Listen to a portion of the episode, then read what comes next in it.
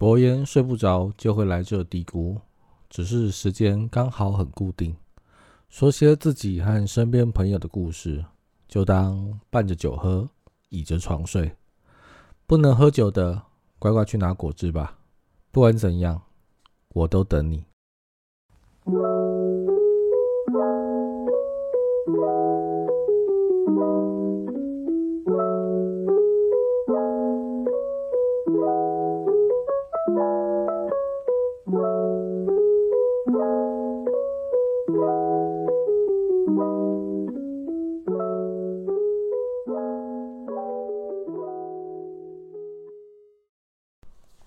Hello，Hello，Hello，大家好，这里是博言快去睡，我是博言。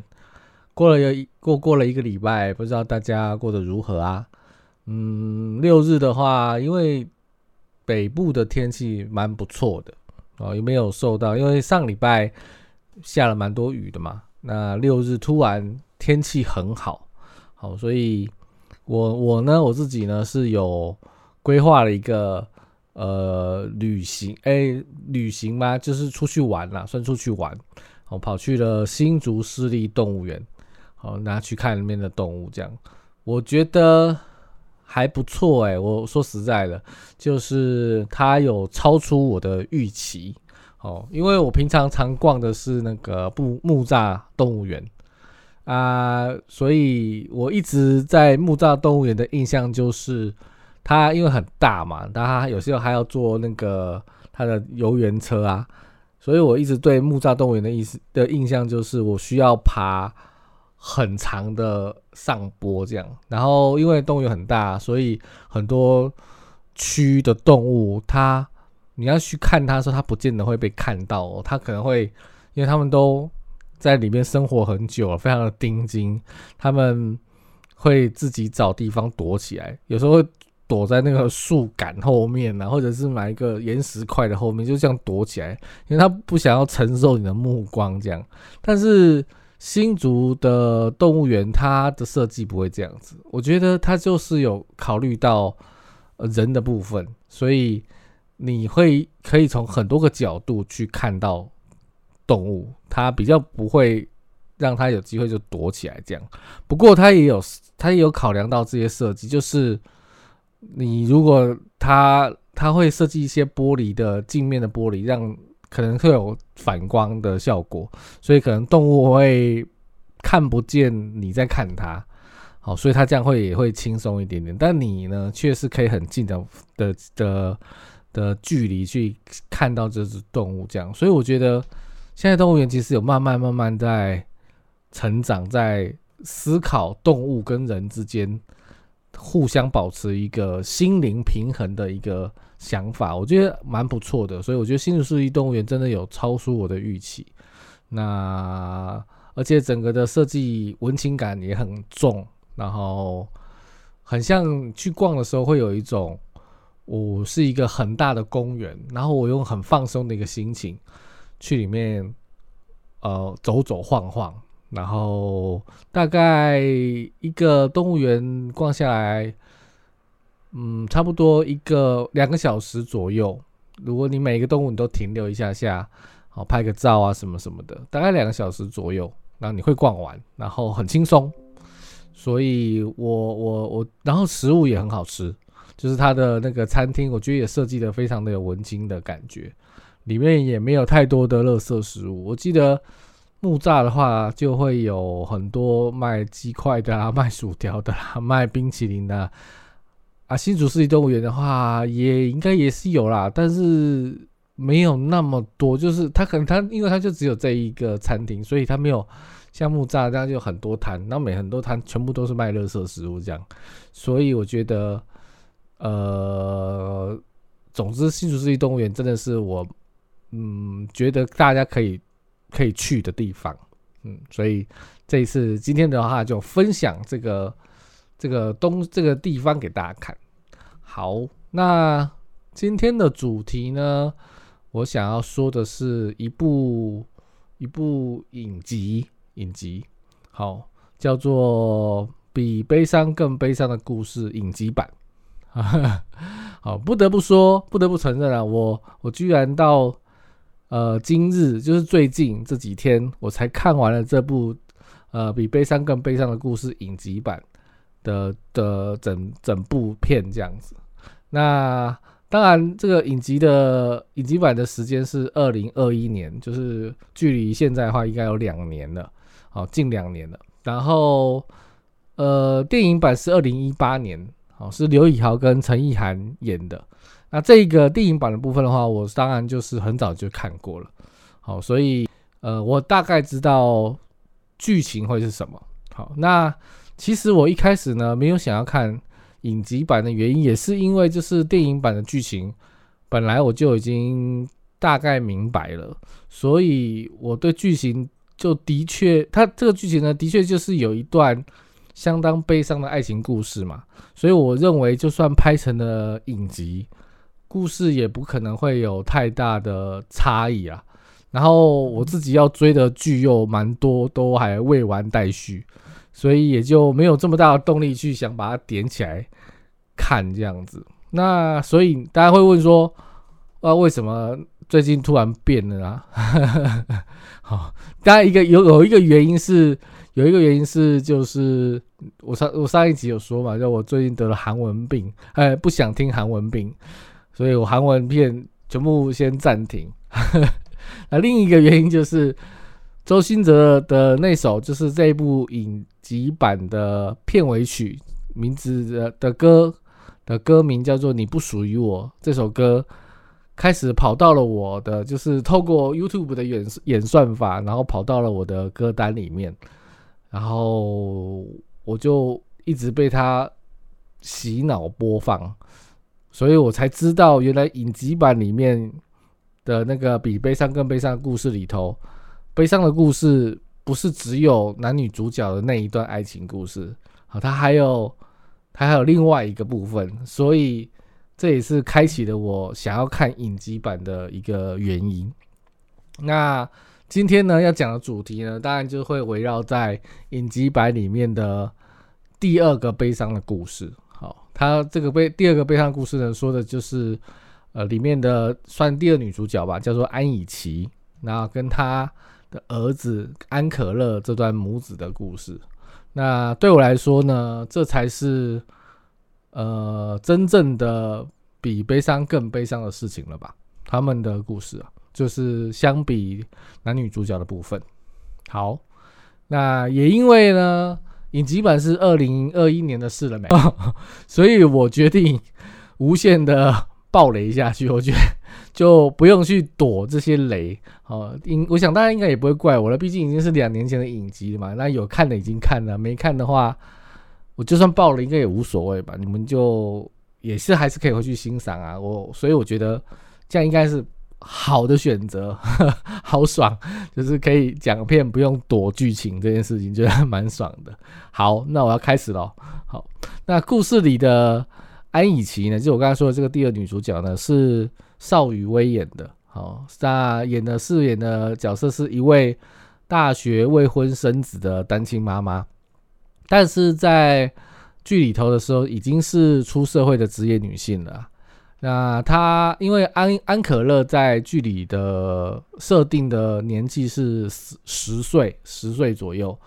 所以安以琪的话应该可以抓在里面的年纪应该是抓近三十岁，因为他是说他是大学还没毕业的时候就生的嘛，跟他的学长生的小孩就就是怀孕了这样子，那只是就是学长，因为不太确定学长的同学就是。男方呢，一想到出社会以后，呃，他生小孩以后就没有了，没有没有就没有钱呐，那以后还要出国念书啊，还要干嘛？要当兵干嘛？所以就丢了。所以，呃，安以琪呢就决定自己把他生下来，这样子。那所以抓一抓时间段，大概是三十岁左右了。那饰演安可乐的是一位台日的混血童星。好，那他有一个很有魅力的单眼皮，他的眼睛就是真的蛮单的单眼皮。好，让我联想到李准基啊，我觉得在里面他演的也很自然啊，我觉得是蛮蛮会演的一位童星。他最近也有很多片上，所以呃，名他的名字叫做白润英，所以如果大家可以搜寻的话，可以搜寻看看啊。最近真的蛮多片的，所以我觉我相信他应该后面也会有很多很多戏会上，那大家也可以关注一下。那安可乐呢，在里头，他这个是安可乐这个角色呢，在里头呢是设定的的背景，是因为他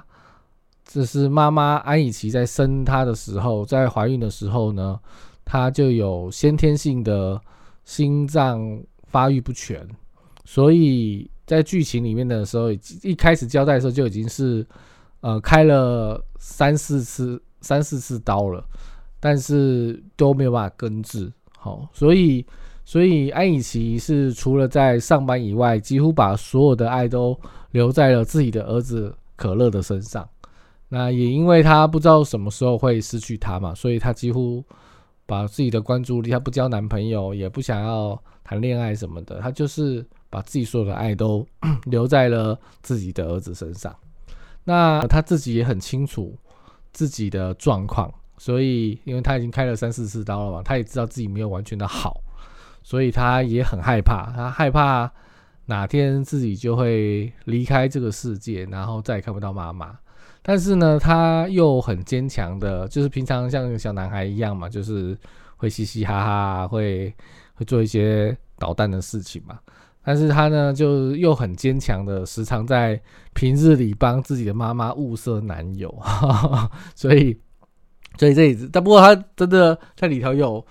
有成功的为自己的妈妈找到了一个非常好的对象，然后是一个，嗯，是一个霸道总裁，不用他没有霸道，他就是一个好的老板这样，然后又人好心善、温柔体贴这样子，嗯。那我觉得这一段是里头特别会让人会心一笑的地方啦。好，因为那个安可乐为了要帮他妈妈找寻男友，那他的说法是说要帮妈妈创造一点点的条件嘛，因为他妈妈是单亲妈妈，怕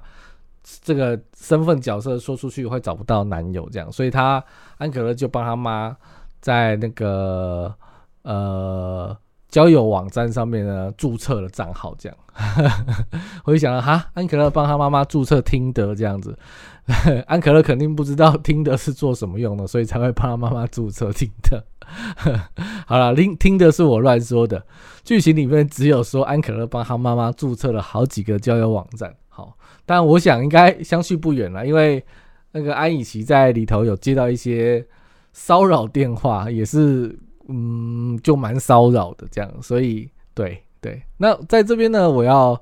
说到这边，我要自己爆个料了，就是我呢，我自己呢也有一个儿子，好，那他今年三岁啊，所以所以这也是为什么我看这个看 看这部片看到这里的时候，特别有感觉，特别难过的地方，哦，因为我总会想到我和儿子玩的时候，然后。假若我装鬼吓他，然后他就会说：“呃，如果我被鬼抓走了，那我就会不见呢，那我就会看不到爸爸妈妈了，那我就会哭哭这样。”对啊，其实其实儿子他没搞懂啊，就如果他他不见了，他就没办法哭，他就其实是没办法哭哭的，因为只会只剩只会是剩下来的爸爸妈妈才会每天都哭哭才对这样子，嗯。所以回到剧情里头呢，安可乐呢最后还是就是逃不过命运的安排。毕竟影集的名字叫做《比悲伤更悲伤的故事》嘛，所以安可乐的心脏病终究还是恶化了。好，在在最后一次开刀后，他没能躲过死神，所以就这样离开了他的妈妈。那失去儿子的安以琪呢，当然就无心工作，说。呃，就嗯嗯，没多久就想要离职了，然后想要找个地方嗯疗伤吧。那所幸呢，就是至少身边还有一个喜欢他的老板能拯救他，这就是安可乐的功用。他在离开之前，至少帮他妈妈找到了一个还能够替他照顾他妈妈的人，这样子啊。但但我们都知道啊，就是。如果如果你要安以琪拿一百个满分的爱情去换他儿子的一条命，我相信他绝对会毫不犹豫去换了。这我觉得这就是至少我会啦。我如果给我这个选项，我一定会，就是我我不要一百个满分的爱情，我也要我儿子的一条命。那我相信很多的爸爸妈妈都会，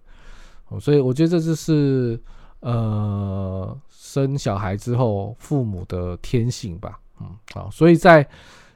就是爸妈在有了小孩以后，自己会有很多事情都会把它排在第二顺位，所以也许自己的工作没有这么圆满啊，没关，但是他就会想说没关系，小朋友能够找到好的工作会比较重要。哦呀，或者是说，也许自己的生活没有这么美满，哦，也许夫妻天天吵架，但小朋友爱着爸爸妈，爱着爸爸也爱着妈妈的话，那就会觉得再怎么苦，好像也都能忍得过去。好，那自己的这段算是砸了这样，但小孩的别砸就好这样。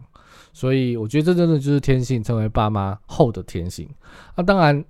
当然有这个天性是好的哦，因为我也是这样嘛。不过就是他有些爸妈当然就会因为会有过多的过多的期待，所以造成对小朋友过多的压力。但是这也是为什么呃爸爸妈妈总是会阻挡你，就讲说你这不行那不行，你要去当医生、当律师、当什么好？因为他觉得他自己苦过了嘛，他。他不想要自己的儿子苦，因为我刚刚说的就是自己砸了没关系，小朋友不要砸嘛，所以他就会呃想要在那之前，在那在那帮你一把，先告诉你什么事情会在人生中比较轻松。但当然，这个现在已经社会的观念已经变了嘛，我们知道不是不是选择。轻松的路会比较轻松，而是选择自己喜欢的路会比较轻松。所以，所以这我觉得当小孩的也可以去理解这件事情，就是爸爸妈妈背后的用意是什么。嗯，当然如果能够沟通的话，那当然是最好的啦。好，好，那我们就讲回来，就是所以呢，就是安可乐快挂掉的时候啊，我真的是。给他一个哭爆啊！我 我心想说，这编剧这招狠呐！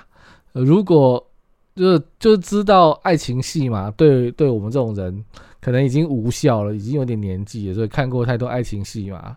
所以可能已经哭不出眼泪了。他就给我来狠招，他就给你来个亲情戏，果然就不负众望啊！我差点就是没去找个木棍来咬，这样哭都快哭出声音来。所以呢。嗯，比悲伤更悲伤的故事影集版，我还是要说我自己是非常的推啦。那非常适合深夜找个洞躲起来看。好，如果是年轻的呃年轻人呢，对爱情会比较有感觉的，那你你会有哭的点。啊，如果是呃爸爸妈妈成为爸爸妈妈的年轻爸爸妈妈们看这个话。也会有很好的哭的点，所以呢，很适合深夜找个洞躲起来啊。卫生纸记得要带一包。好，那如果你跟我一样也有小孩的话，那恭喜你，你完了，你会哭爆这样。好，那这边我要顺便抱怨一下我家的那个儿子。好，我我发现我儿子非常会情了。好，他动不动呢就会说，哎，那我不喜欢爸爸，我喜欢妈妈这样。啊今天呢，也我所以我看完之后，我今天特别有跟他讲了一下，就是以后不管怎么样都不准再跟我说他不喜欢爸爸这样，因为就算他无心的说话，就算是无心的说这句话，我觉得爸爸也是会难过，所以今天特别跟他认真的讲这句话。嗯，然后然后我看完的那一天跟后面那几天，我都有。很特别用力的抱了抱我家的逆子，然后也花了更多的时间陪他玩游戏。虽然他可能不太明白为什么了，不过他有赚到就好嘛，对不对？套一句呃，比悲伤更悲伤的故事影集版里头，安雨琪说的话，就是呃，以前的我说不出永远，总觉得这两个字里面有太多的变数和不切实际。但是现在我开始卑微的期待永远，嗯，就是这一句，我开始希望能够永远的陪着小朋友，这样当然也希望他长大，就是这种矛盾的心情就会一直的挂在成为父母的人的心上，嗯，会希望小朋友长大，但又希望他不要长大，总之健健康康的就好。好的，那今天的博言快去睡就到这边啦，呃，我们下集见喽，Goodbye。Thank.